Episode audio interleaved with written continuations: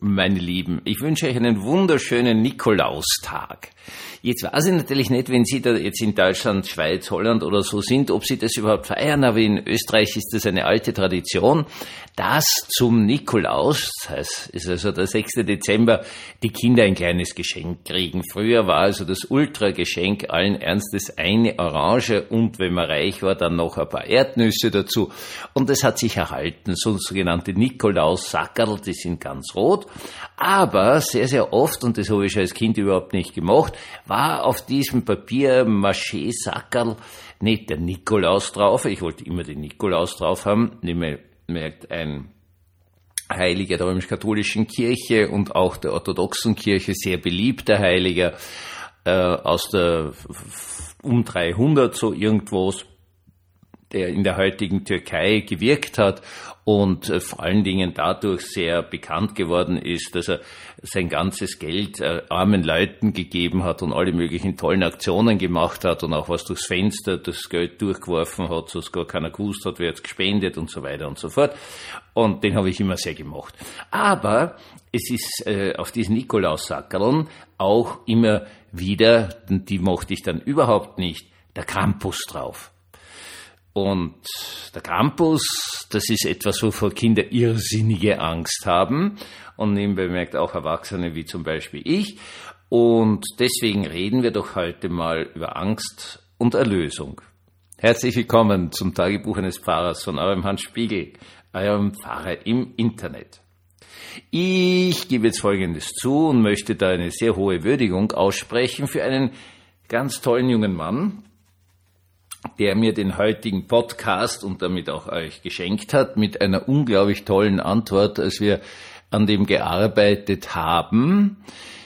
Weil es ist ja natürlich, es geht, äh, es ist eine Angstprojektionsgestalt, heißt das in der Psychologie.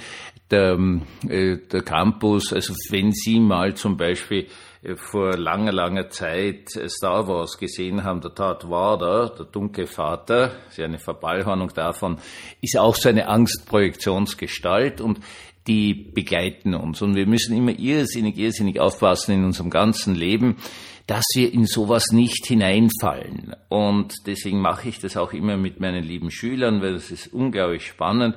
Das ist eine Möglichkeit auch, wo sie über Ängste sprechen können, vor wem sie sie fürchten und so weiter und so fort. Also eine, eine ganz wichtige, auch seelsorgerliche und theologische Angelegenheit. Und wir sind da gerade so eher auf der psychologischen Ebene dabei.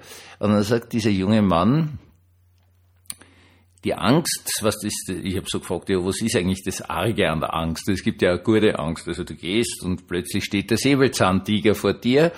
Das ist dann zum Beispiel eine Situation, wo Angst äußerst berechtigt ist und dich vielleicht auch schneller rennen lässt. Ich weiß, Mensch und Säbelzahntiger haben nicht zur gleichen Zeit gelebt, aber nehmen wir es mal an. Und der sagt plötzlich eigentlich aus dem Kontext heraus, Angst ist das Furchtbare, dass es einen davor blockiert, Erlösung zu suchen. Das ist großartig. Das Furchtbare an der Angst ist, dass es einen blockiert, Erlösung zu suchen. Also noch besser geht's jetzt nicht.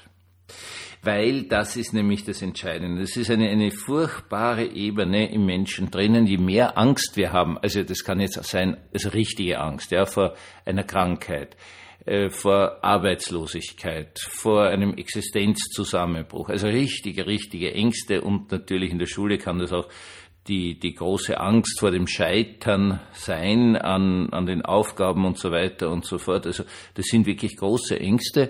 Und der junge Mann hat das so perfekt formuliert, diese Angst hindert einen dann, Erlösung zu suchen. Das ist eine der furchtbarsten Geschichten überhaupt, weil wir ja normalerweise sagen, also wer in großen Ängsten drinnen ist, in einer bedrückenden Lebenssituation und so weiter und so fort, der müsste doch eigentlich diese Erlösung suchen. Ja, also das, das ist doch dann genau das Gegenteil. Und es ist ein so radikales Gegenteil, dass jemand, der wirklich in hoher Angst ist, dazu nicht imstande ist. Ein Mensch, in höchsten Ängsten, ist immer in einer unglaublich großen Gefahr, dass er sich immer weiter und weiter und weiter hineindreht in diese Angst und dann in einer Situation völliger Blockade erreicht. Das Geniale an dieser Aussage des jungen Mannes war, dass er natürlich völlig recht hat. In der Tat nun natürlich ist Erlösung, und finde es schon so schön, dass, dass nach der kurzen Zeit allen Ernstes äh, die Jungen anfangen, theologische Begriffe zu verwenden, was natürlich wunder, wunderschön ist, dass du zuerst einmal irgendwie versuchen musst, aus der Angst rauszukommen, um dann fähig zu sein, die Erlösung zu suchen und dann wirklich Erlösung erlebst und dann wirklich angstbefreit bist. Ganz, ganz, ganz einfacher Tipp. Wenn Sie in hohen Ängsten sind, so beginnen wir immer mit dem Körper.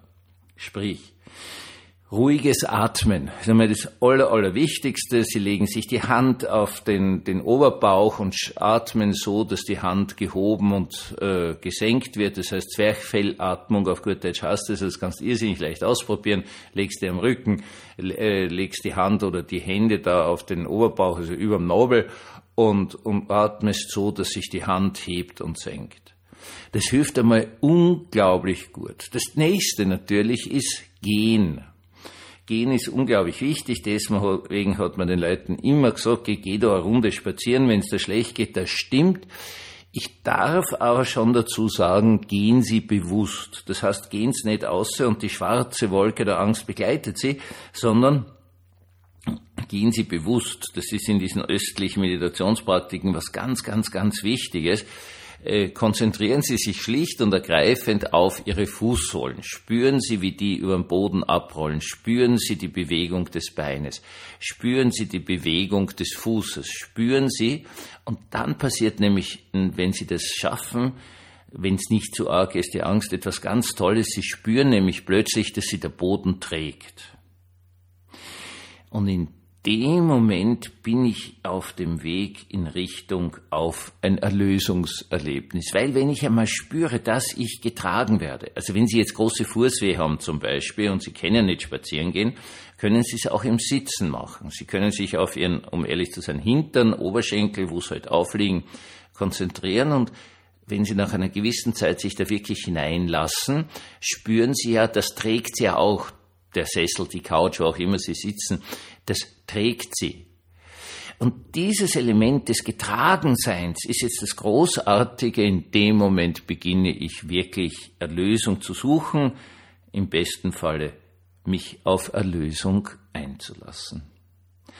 Ja, eine Sache ist völlig klar. Wir werden immer von angsterregenden Dingen beworfen.